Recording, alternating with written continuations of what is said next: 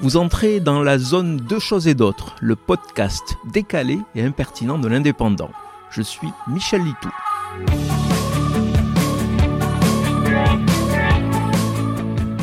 Un écrivain chargé par son épouse d'aller faire les courses dans les grandes surfaces a récemment fait part de son étonnement face aux indications qui se rajoutent sans cesse sur les emballages des produits manufacturés, avec parfois d'étonnantes précisions.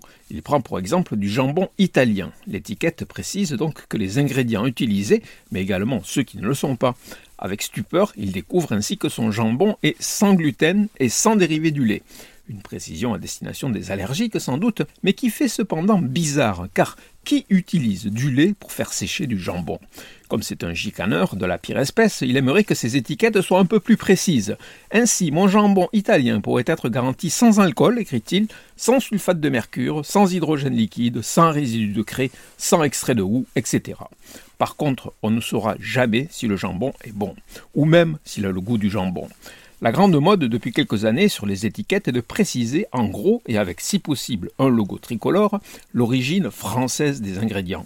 Les pommes de terre, cochons ou haricots sont français, alors il faut l'écrire en gros. Par contre, on sait depuis l'an dernier que l'huile de tournesol est essentiellement ukrainienne et les graines de moutarde canadiennes mais les industriels ont plus d'un tour dans leur sac. Le Origine France est parfois remplacé par un fabrication française ou conditionné en France.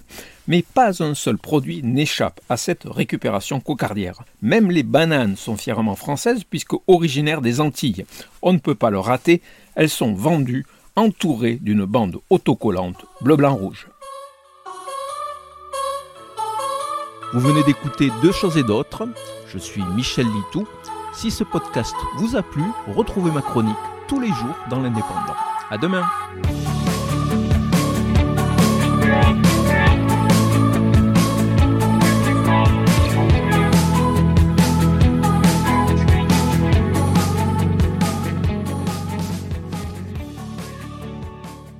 Retrouvez cette émission et toutes nos productions sur Radio Indep et en podcast sur l'indépendant.fr, nos réseaux sociaux et votre plateforme de streaming favorite.